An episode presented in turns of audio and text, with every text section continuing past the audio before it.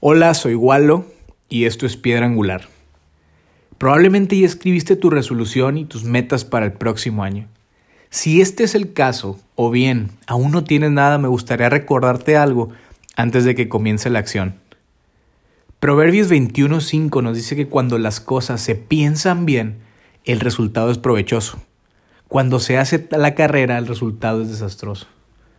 Otra versión nos dice que los planes bien pensados y el arduo trabajo nos llevan a la prosperidad, pero los atajos tomados a la carrera conducen a la pobreza. ¿Cómo podemos aplicar esto de una manera práctica y sencilla? Primero, pon en orden tus prioridades. ¿Qué quiere decir esto? Deja que Dios sea el que dirija tus planes y Él sea tu prioridad. Recuerda que si Dios no edifica la casa, en vano trabajan los edificadores. Platícale a Dios lo que te gustaría hacer y alcanzar en este año y permite que Él te conteste con lo que Él espera que seas y alcances.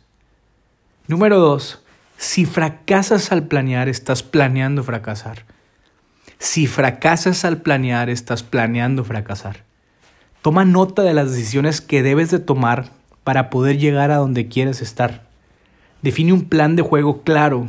Jesús le decía a sus discípulos, ¿quién de ustedes deseando edificar una torre no se sienta primero y calcula el costo para ver si tiene lo suficiente para terminarla.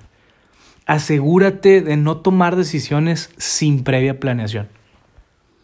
Tercero, pequeñas acciones llevan a grandes resultados. Traduce tus planes en pasos prácticos y sencillos. Pide consejos de personas con más experiencia en lo que estás buscando alcanzar. Define tus metas y no te detengas hasta conseguirlo. Esfuérzate y sé muy valiente. Toma aire y regresa a la tarea. En resumen, humíllate y busca a Dios desesperadamente. Después haz planes y ejecútalos. Por último, haz que suceda y después busca algo más grande.